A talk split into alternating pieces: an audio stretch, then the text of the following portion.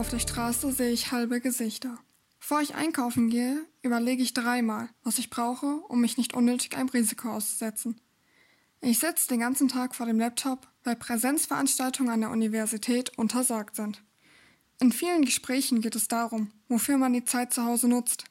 Die Leute fragen, wie viele Bücher man schon gelesen hat oder ob man neue Rezepte ausprobiert hat. Eine Freundin hat mit Yoga angefangen und ich, ich frage mich, ob wir jemals zu unserem alten Alltag zurückfinden werden.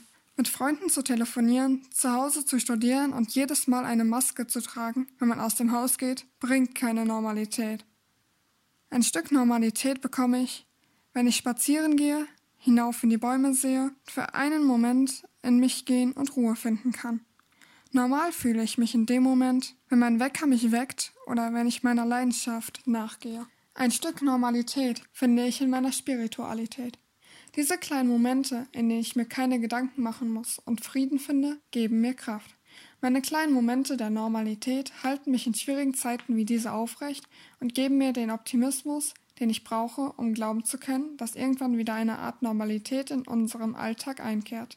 Vielleicht wird es nicht so wie vorher, aber irgendwann werden immer mehr Momente zu einem Stückchen Normalität, bis wir einen Alltag finden, in dem wir uns nicht in die Vergangenheit zurücksehen. Denn dann wird unser Leben wieder zu einem Stück Normalität. Zum Abschluss nominiere ich noch Jentel Wolf mit dem Thema Alltagsmasken.